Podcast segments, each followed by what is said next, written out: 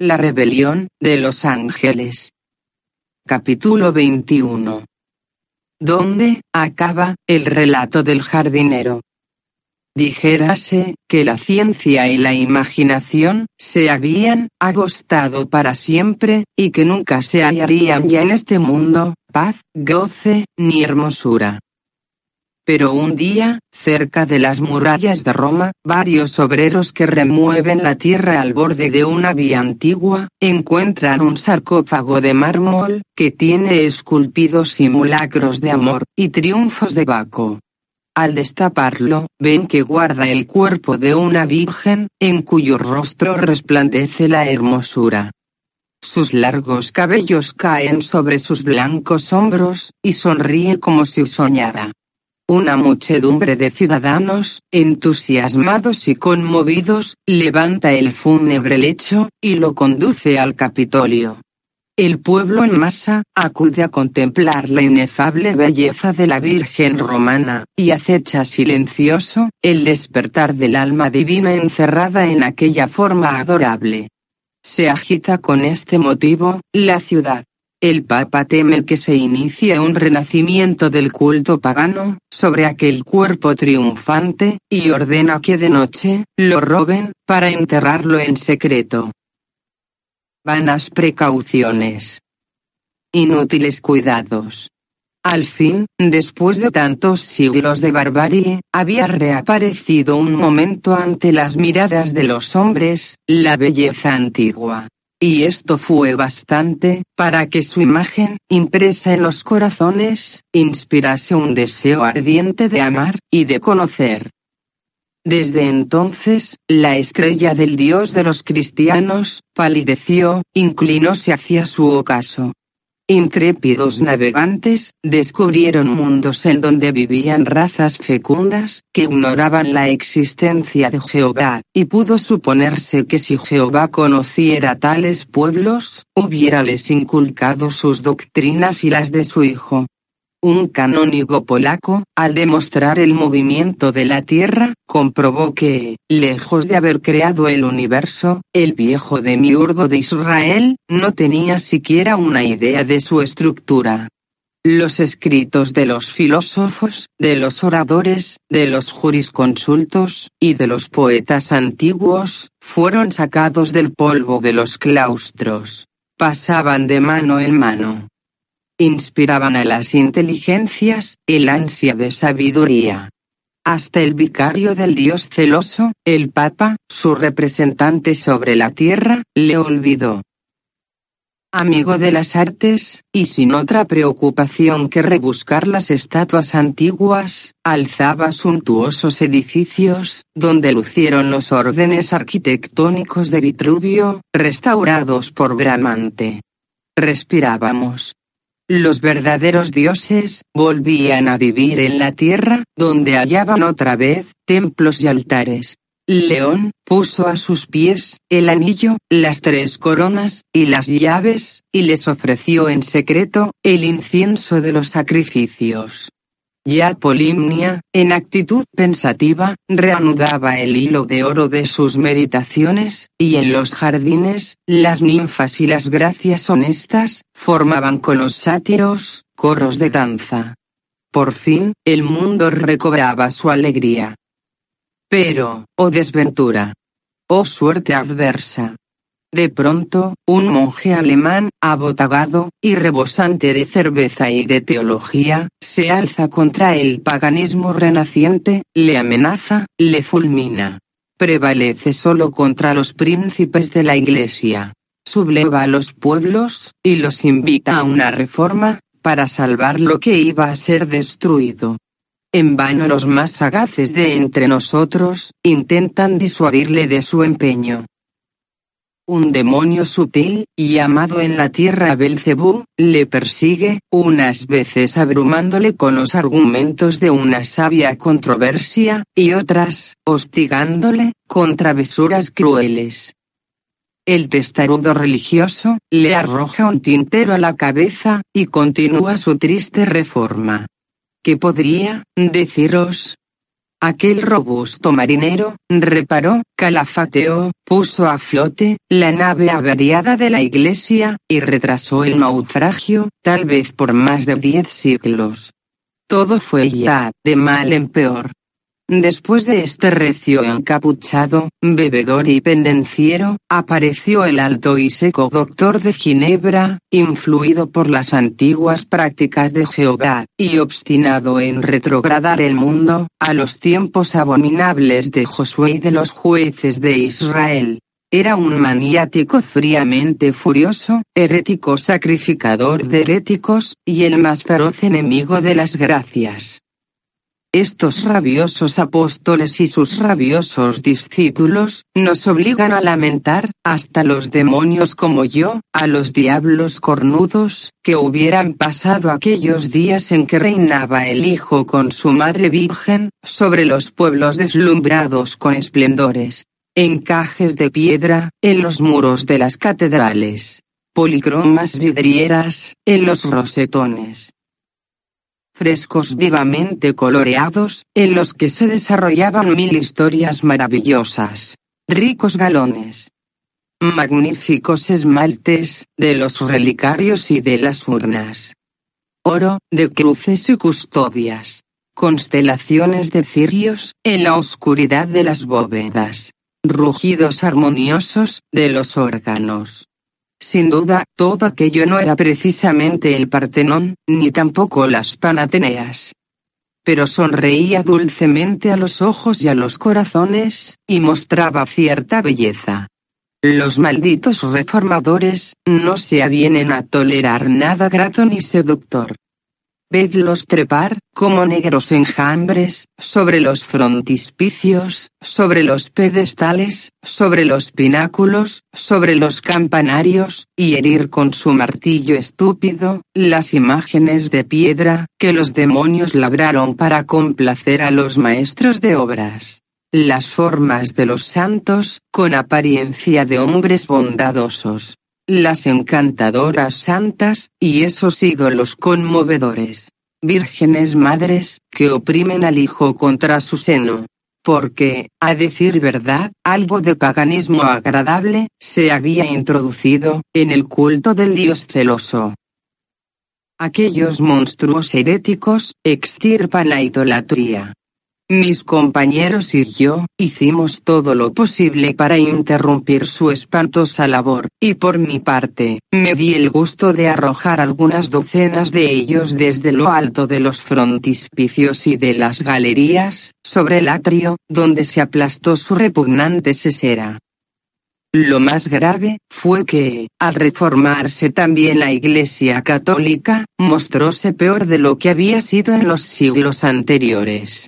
En la tranquila Francia, los doctores de la Sorbona y los monjes, encarnizáronse rabiosamente, contra los demonios intelectuales, y contra los hombres de imaginación. Mi prior, era de los que más combatían las buenas letras.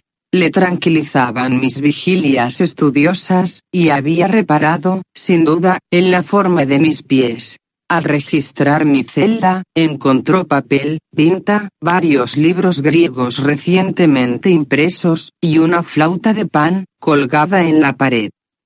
Le bastaron tales indicios, para suponerme un espíritu diabólico, y dispuso que me encerrasen en un calabozo, donde fuera mi único alimento, pan de angustia, y agua de sinsabores de no haber huido con ligereza, por la ventana, para refugiarme en lo más enmarañado del bosque, entre las ninfas y los faunos.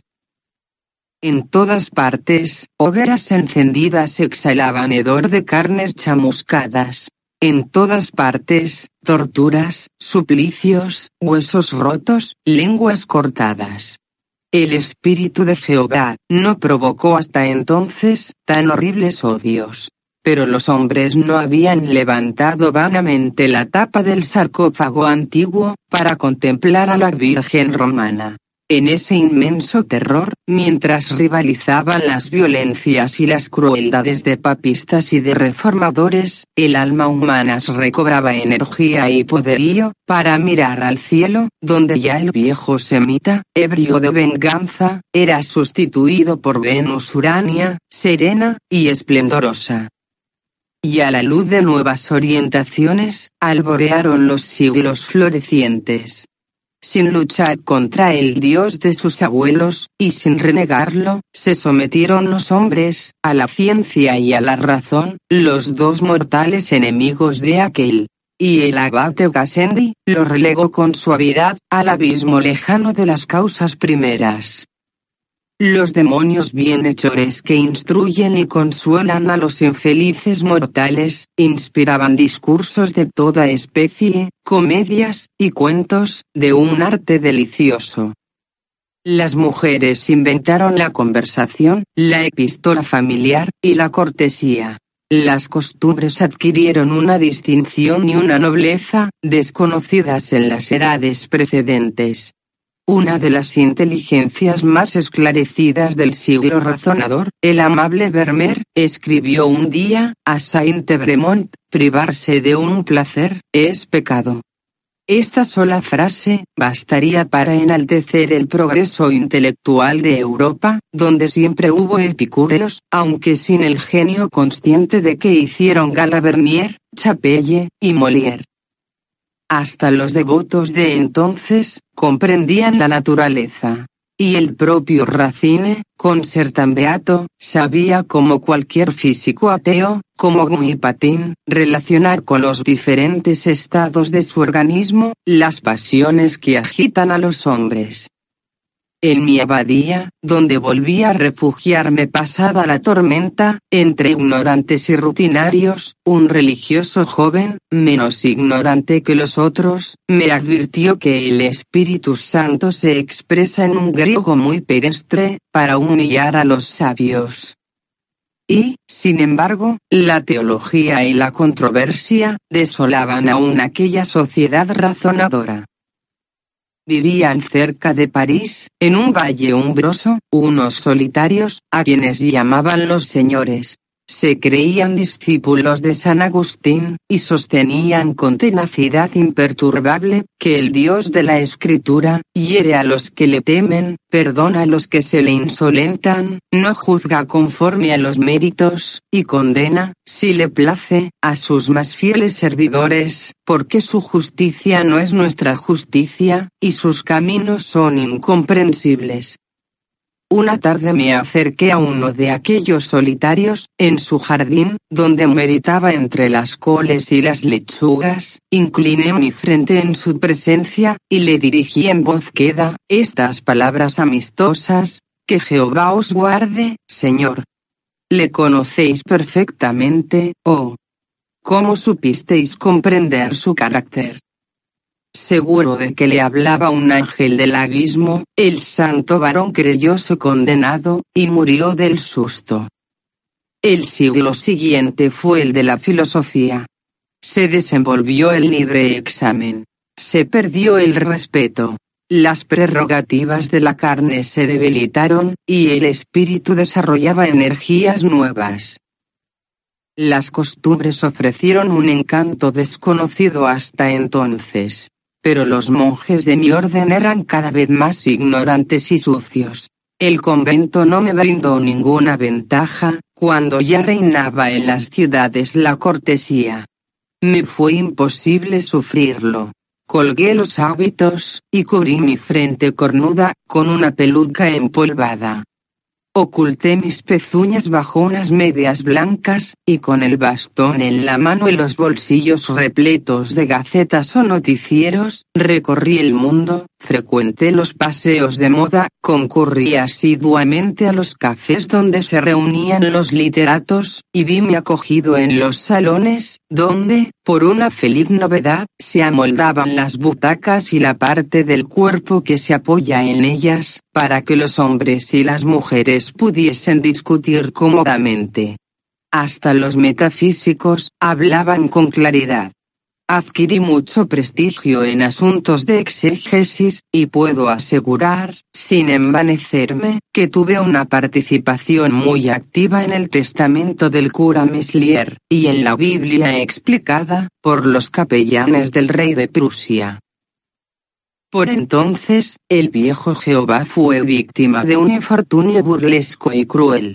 Un cuáquero americano, valiéndose de un ardid experimental, consiguió robarle su arma terrible y divina, el rayo. En París, asistí a la famosa cena en la que se habló de ahorcar al último sacerdote, con las tripas del último rey.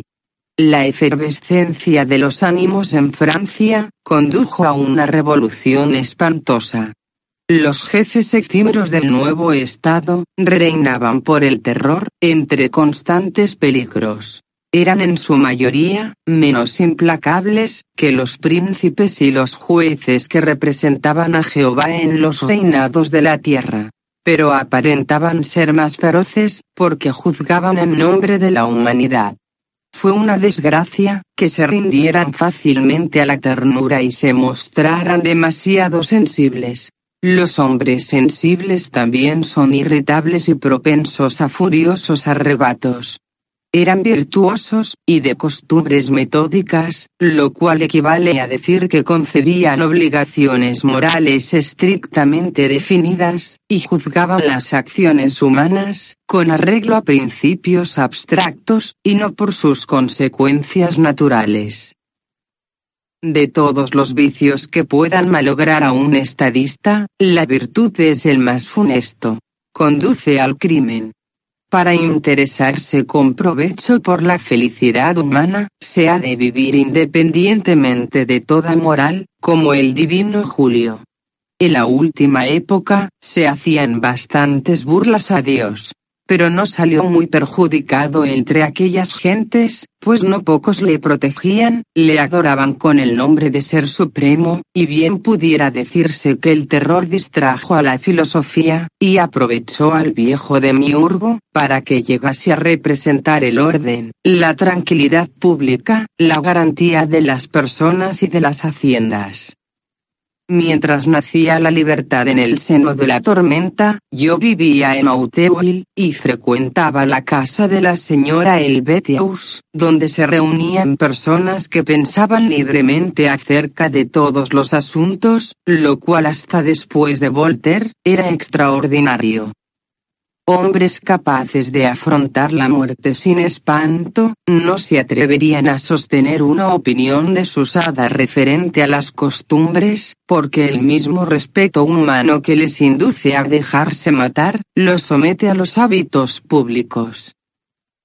Me deleitaba entonces, la conversación de Volney, de Cabanis, y de Traqui discípulos del insigne Condillac, referían a la sensación, el origen de todos nuestros conocimientos. Llamábanse ideólogos. Y, a pesar de su delicadeza y su honradez extremadas, herían a los espíritus vulgares, al negarles la inmortalidad, pues los más de los hombres, que no saben cómo emplear esta vida breve, desean otra que no acabe nunca. Durante la tormenta, nuestra reducida sociedad filosófica, se vio algunas veces, importunada por grupos de patriotas, en las apacibles arboledas, de Auteuil. Nuestro ilustre Condorcet, se hallaba desterrado. Hasta yo, llegué a parecerles sospechoso, a los amigos del pueblo, que, a pesar de mi aspecto rústico y de mi traje, me creyeron aristócrata. Y he de confesar que la independencia del pensamiento, es la más altiva de todas las aristocracias. Una tarde, mientras divertía mis ocios, acechando a las dríades del bosque de Bolonia, que brillaban entre el follaje como la luna cuando asoma en el horizonte, me detuvieron por sospechoso, y me encerraron en una mazmorra. Era un horror pero los jacobinos, con el criterio de los frailes cuyo convento habían usurpado, concedían mucha importancia a la unidad de obediencia. Después de la muerte de la señora Elbetius, nuestra sociedad se rehizo en el salón de la señora de Condorcet. A Bonaparte no le desagradaba conversar de cuando en cuando, con nosotros. Le reconocimos un talento extraordinario, le creímos también ideólogo. Como nuestra influencia era bastante poderosa en el país, la empleábamos en su favor, y sosteníamos sus ambiciones imperiales, seguros de ofrecer al mundo, un nuevo Marco Aurelio. Contábamos con él, para pacificar el universo. Pero no justificó nuestras previsiones, y cometimos la torpeza de culparle, para disculparnos. Indudablemente, sobresalía mucho entre los demás hombres, por su inteligencia perspicaz, por su disimulo cauteloso, y por su actitud realizadora. Concentraba toda la vida, en el instante presente, sin concebir nada que lo distrajera de la inmediata y precisa realidad. Así, fue un dominador incomparable. Su genio era majestuoso y sutil, abarcaba su inteligencia, toda la humanidad. Pero sin remontarse nunca sobre lo común, pensaba lo mismo que cualquiera de sus granaderos. Pero lo pensaba con un vigor inaudito. Ansioso de poner a prueba su fortuna, se complacía en lanzar miles y miles de pigmeos, unos contra otros, en juegos propios de un niño gigante como el mundo. Era demasiado astuto para prescindir en sus combinaciones, del viejo Jehová, que aún conservaba su poder entre los hombres, y que se le parecía, por su instinto de violencia y dominación. Lo amenazó, lo halagó, lo acarició, lo intimó encarceló a su vicario, del cual obtuvo, poniéndole un cuchillo en el cuello, la unción que desde el antiguo Saúl, dignifica la autoridad de los reyes. Restauró el culto del demiurgo, le cantó un Te Deum, y se hizo reconocer como la imagen de Dios sobre la tierra, en catecismos diseminados por todo el imperio. El dios y el héroe, unieron sus rayos, y aquello fue un magnífico alboroto. Mientras los entretenimientos de Napoleón trastornaban a Europa, nosotros nos recreábamos en nuestra labor intelectual, un poco entristecidos, sin embargo, al ver que la era filosófica se inauguraba con degollinas, suplicios, y guerras. Lo más lastimoso, fue que los hijos del siglo se lanzaron a una vida tristemente desordenada, y concibieron un cristianismo pintoresco, literario, que atestigua una increíble flaqueza espiritual, para caer, por fin, en el romanticismo. La guerra y el romanticismo. Dos plagas horrorosas. Qué lástima de gentes, apasionadas con ansia infantil, y furiosas por los fusiles y los tambores. Solo se interesaban en la guerra, que formó corazones y fundó ciudades, de hombres bárbaros e ignorantes. La guerra, que solo reparte ruina y desolación entre vencedores y vencidos, es un crimen espantoso y estúpido. En cambio, la comunidad en las artes, en las ciencias, y en el comercio, liga a los pueblos entre sí. Europeos insensatos, que deciden luchar y exterminarse, cuando una misma civilización los envuelve y los une. Rehuí el trato de aquellos locos, y me retiré a este pueblo, donde vivo dedicado a la horticultura. Los melocotones de mi huerto, me recuerdan la soleada piel de las menades. En mí, encuentran los hombres el antiguo afecto, un poco de admiración, y mucha piedad. Y espero, paciente, mientras cultivo mi cercado, la hora lejana en que Dionisio volverá, con sus faunos y sus vacantes, a esparcir sobre la tierra, el goce y la hermosura, para restaurar la edad de oro. Entonces me uniré, gozoso, al séquito que siga su carro.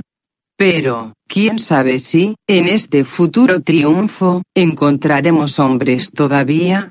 Quién sabe si, agostada su especie, habrán finalizado sus destinos, y otros seres se alzarán sobre las cenizas, los escombros, de lo que fueron el hombre y su obra, Quién sabe, si unos genios alados disfrutarán entonces y en plena posesión, del imperio terrestre. Si esto sucediera, la misión de los demonios bondadosos no habría terminado. Instruirían en las artes y en la voluptuosidad, las razas de los volátiles.